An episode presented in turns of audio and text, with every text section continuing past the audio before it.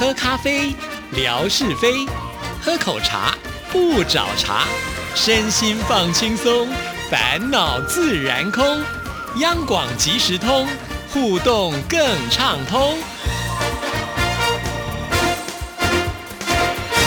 亲爱的听众朋友，大家好，欢迎收听今天的央广即时通，我是谭志毅。今天文哥来了，文哥你好，Hello Hello，志毅，还有所有央广即时通的听众朋友，大家好，收听央广即时通，生活好轻松。原本呢，志毅一直以为啊，就是呃，大陆呢。呃，来到台湾的这个政策改变之后呢，大概就不太会有听众朋友来找我们了，因为来找我们必须自由行比较方便嘛，哈，就没有想到呢，也没什么预警，突然之间呢，就收到一封 email 说我现在人已经在台湾了，哇，这个把自己也给吓了一大跳。刚开始呢，会觉得说哦，可能是他想要来，但是没有想到下一封呢，就说他已经在这里了，是，所以我们听众朋友真的是给我们惊喜呀。对，这个质疑的一大跳呢，到我这儿来呢，就成了这个。第二跳。他先跳一跳，我再跳两下，因为那天呢也是呃呃临时啊接到质疑的讯息，所以有听众朋友来。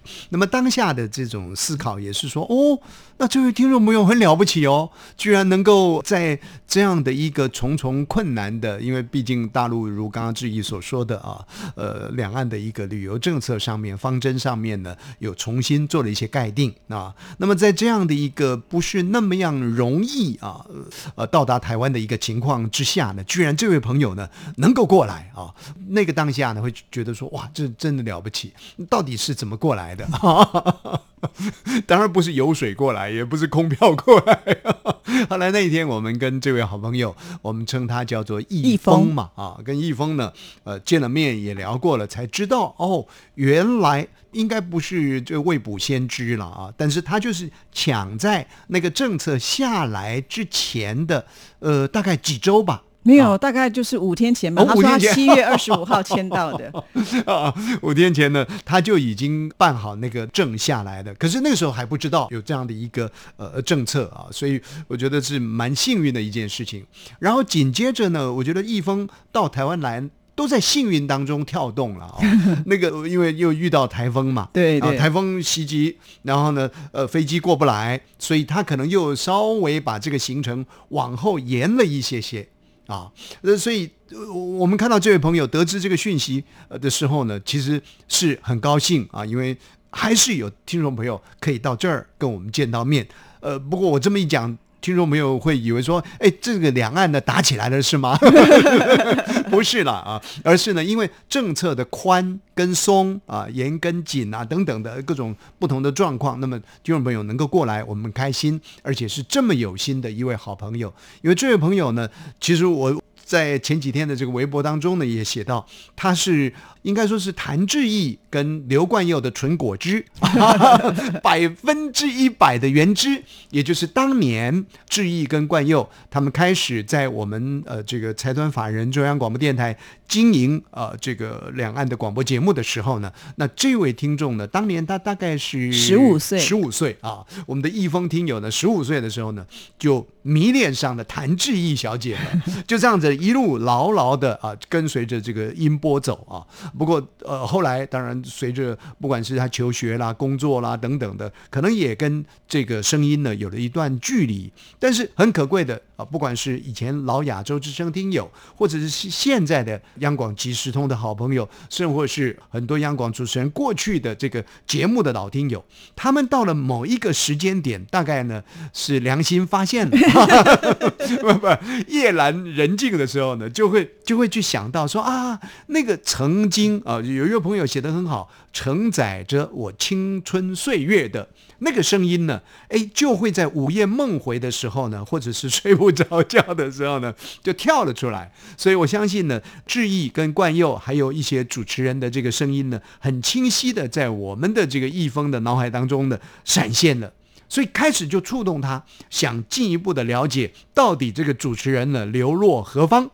是啊，那天我们跟易峰在聊的时候呢，大致上他跟我们讲了这样的一段过程。所以就开始去搜寻了。那怎么搜寻呢？其实我们也知道啊，这个大陆想进我们的这个平台网站呢，恐怕也不是那么容易的一件事情。那么周边呢，这个易峰也去找一些个资讯。我想呢，它是一层又一层啊，一层又一层的，就走到了这个治愈的势力范围里面了啊，就发现啊，原来。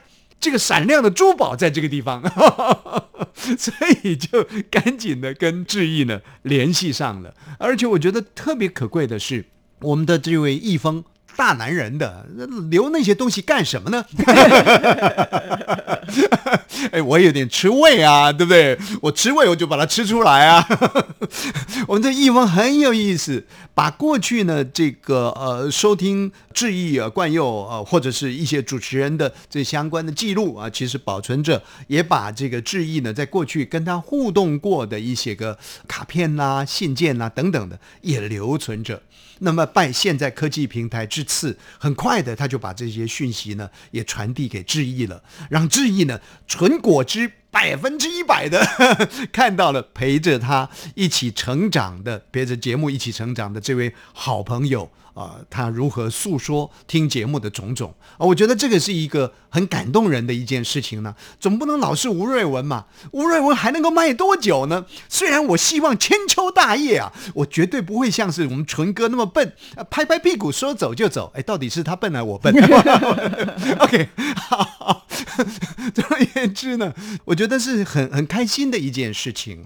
那么央广的每一位主持人，尤其是现在志毅当家啊，在我们的央。央广即时通经营这样一个跟听众朋友互动的这个节目，那那么能够有原生的这个听友进来传递这样的一个讯息，我觉得呃，对我们主持人的一棒接一棒，如果这个叫做接班的话呢，也是很有意义的。而对于我们的主持人来说，也是一个莫大的鼓舞。的确，其实我收到他第一次传这个 email 给我的时候，那个呃照片是打包来的。刚刚开始在手机我还打不开来，我是到了这个电脑以后才发现，哦 呦，哇，这个二十几年前写的东西还在，二十年了，真的他还收藏的好好。其实那些寄过去之后，我们大概经由时间的关系也都忘记了，也不知道自己寄了什么东西。那当我贴出的时候哦，所以文哥你刚刚骂人骂太早了，不止他哦，贾颖也去翻箱倒柜了，啊啊他就把我以前那个寄给他的得奖照片也贴出来了。是，哎呀，突然之间我好像又回到那个时光隧道去了，就。觉得好像文哥以前讲，不要老是拿过往的那个成就来说嘛，对不对？所以我其实要贴那个照片出来的时候，我心里有点尴尬，就讲说啊，那都是已经成年往事了，呃，会不会自己没有得奖，就拿过往的这些东西来充数的感觉？其实心里面会有一点。那样子到底该不该贴？可是又想说啊，听众朋友都已经把它挖出来了，那我就只好献丑了。所以你就说这是我的曾经啊，你有没有？你有没有？你有没有？你有没有嘛？你没有你就少说一些。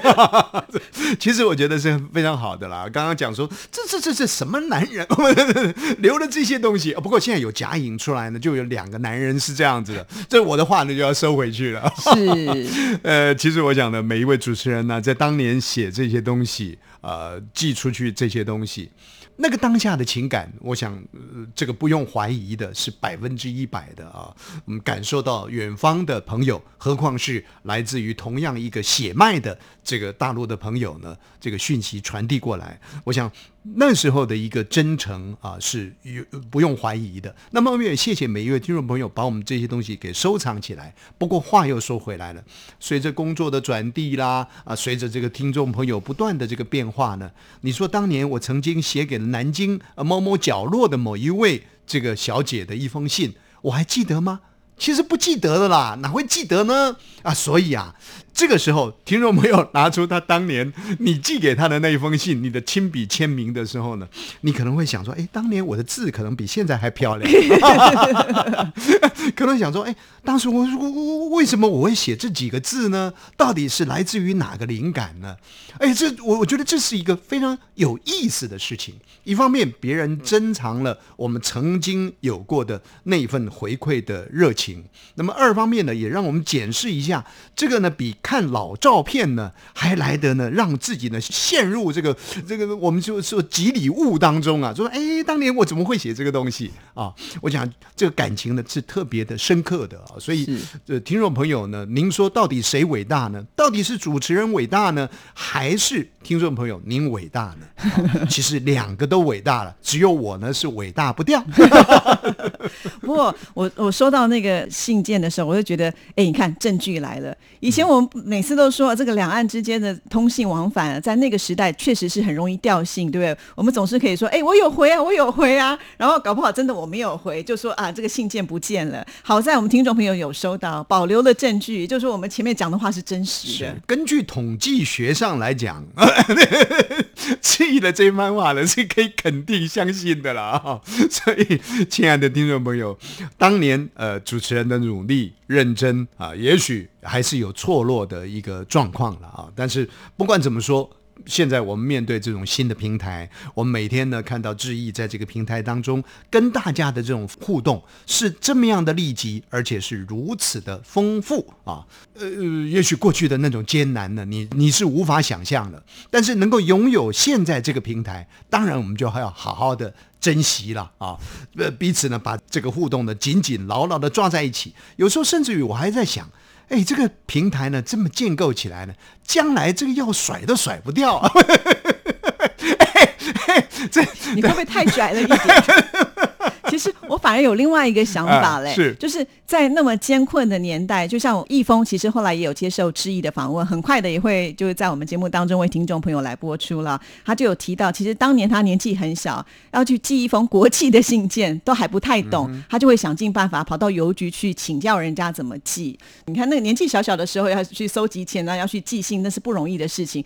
但是那么艰困，他都做到了。那现在呢，有了这个科技的方便，也就是说，你只要这个手机打开来，来啊、你可以划一下就点一个赞，或者是呢按一个贴图，也是一个留言。可是我就觉得好像那个 速度啦，或者是那个数量来讲，哈是，真的跟以往以前大家要写信的那样子的一个热情，我觉得如果比起来的话，现在的热情度到底有多少，我是存质疑的。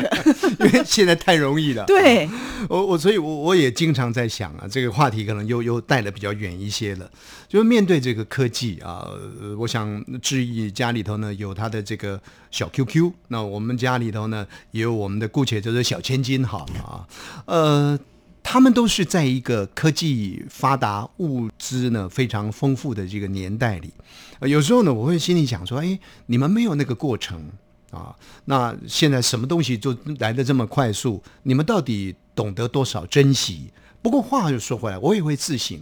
也许在我爸爸来看待我们曾经走过的那个年代的时候，又会觉得说：你看看我们当年多么苦啊！你们现在这些小孩啊，然后呢，现在我们又在讲我们的小孩，说你们多么幸福啊！我想这样比较呢，是是没有什么好特别那个。可是我我觉得有一个提醒，也有一个珍惜。这个珍惜就是说，我觉得蛮好的。我们曾经走过那个不是那么容易的岁月，然后呢，走进了现在这个一个指头呢，就彼此可以勾连在一起的这个岁月啊、以这个做例子的时候呢，我们就会觉得说，因为走过那个岁月，又有这个便利，我觉得那种珍惜感呢，会更加的一种强烈。啊，那这个是现代小孩所没有的，可是，一样啊，他们还是有层次。虽然现在这么便利，可是说不定呢，在十年后呢，比这个更便利啊！一个眨眼呢，哎，就出去了。他们就会跟他们小孩讲，以前我们多辛苦啊，还勾个手指头。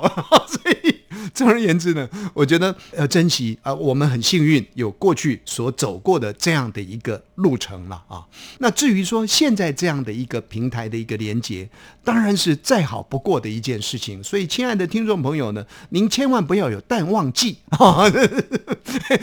有时候呢，我在看说，哎，奇怪啊，最近的这个如以前质疑也常常跟我讲说，好像呢，听众朋友的回应呢，不是那么样的蜂拥而来啊，好像呢就比较淡一些些啊，确实。我觉得它好像整个市场的状况蛮一致的，对呀、哎因为刚刚开始我在想说，是不是我贴太多了，然后大家就看到腻。是那我想说，那文哥每天贴一则，那我就过去看看好了。哎，状况好像也跟我差不多，半斤八两。有时候呢，我在我们楼下央广餐厅啊，有一些朋友到过央广来啊，这个大陆的朋友都知道，我们都会请您在一号桌吃饭。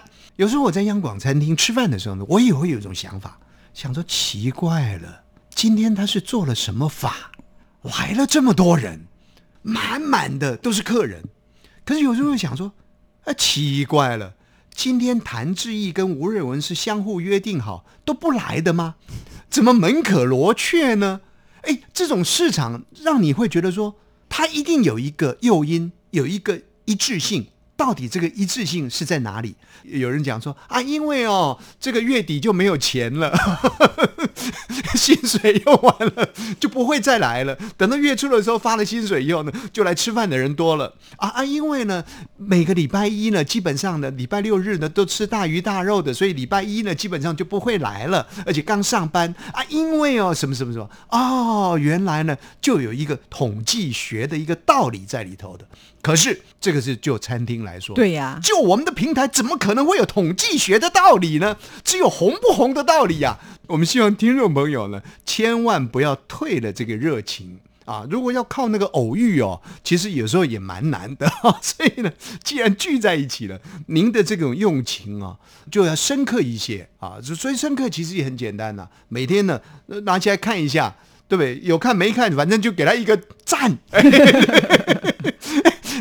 这这对 我们来讲呢，是一种非常大的一种鼓舞。对啊，我我觉得好像呃，我们的听众朋友点赞是不是比较觉得宝贵一点点？有时候 QQ 他会来看我的那个微博，就说哈哈，这么少人给你点赞，他都说我在 IG 上贴了什么东西，按赞的都比你还多。他很骄傲的跑来跟我讲，他说我的那个粉丝人数没有很多，追踪人数没有很多，看起来你应该蛮多的，可是怎么点的人那么少？我觉得这个不可以同日而语啊，不不可以同在一个平台上讲这个事情啊。如果以谭志毅小姐的这样的一个微博的呈现，您再去跟若干这个大陆的大咖的这个微博去做一些相互的比较，我觉得应该站在这个基准点上去比较啊，或者是跟一般的中层次的这个中咖来做比较的时候，你就会发现呢，谭志毅的这种微博的粘着度呢是在中咖之上。啊，那个粘着度是很紧固的。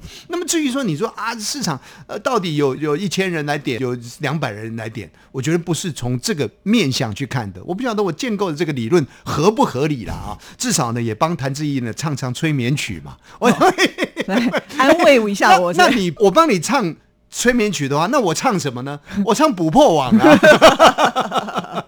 所以呢，我们真的是很开心啦，就是就听众朋友呢，在新的科技里面。跟我们来结合回馈讯息，我们很高兴。其实我觉得这些朋友，新老朋友，新是因为他走进了新平台，老朋友是因为有老感情。你看看老感情，把压箱的东西呢都拿出来，你看看这是当年我们相互连结的一个证物也好，纪念品也好。对我们来说，那个你说一个月薪水有多少呢？不过呢，十万、二十万、八百万，你不能把自己的秘密透露出来，也没也没多少钱嘛，对不对？但是这个比钱还有价值的东西，虽然呢，小 QQ 呢不以为然啊，说不定他不以为然呢，说不定你女儿是很孝顺，像我女儿，有时候我写什么东西给她看一下，我在家我就阿爸阿爸呢这么写啊，你看看，将来你要写什么东西，要学学我这么写，自以为是的让他看，我不知道他有没有看。嗯啊，看过了啊，就甩到一边去了，你知道吗？我心里想，好歹呢，我也是有有一点掌声的，啊，所以呢，我觉得 这个感觉好像在呼应你前面所讲的，越亲近的人呢，可能就不是那么的在乎了，就觉得哎，反正我就在啊，你干嘛想这么多呢？我要不要点那个赞就不重要。也许有些听众朋友是这么想。点赞心理学啊，在过去的这个时间里，我坦诚讲，我经过一番磨练的。我我以前会觉得说啊，看过就看过了，我为什么要去点赞呢？基本上我都不会动手，连那个简单的点一个赞呢，我就觉得好麻烦。可是越来我越发现，有一天有一个声音在我的脑海当中撞了一下，啊，你不是常常讲吗？人要懂得去鼓励人家，人要懂得去讲好话。啊，你讲了半天，啊，点赞不就是一种对人的一种鼓励吗？而且确实，人家很辛苦的呈现出来这些画面呐，或者这些文字啊，你给一个回应，难道不值得吗？可是我又想呢，我红人呐，我不能给谭志毅点赞，不给李正淳点赞啊，那怎么办呢？万一我错漏了，李正淳呢不开心了，又又又不干了，我 我很我很担心呐。可是后来我想开了，反正我有看到我就点啊，没看到那就请见谅吧。哦，不然怎么办呢？啊，何况我不是红人。所以，我们今天节目的结论就是：如果你打开手机看到我们的微博的时候，你就想尽办法来点个赞，或者是留个言就对了，是不是？是。好了，希望我们今天文哥都开金口了，我们听众朋友也要赏个面子，看看我们下个月的这个统计数会不会提升一些了。谢谢，谢谢，拜拜，拜拜。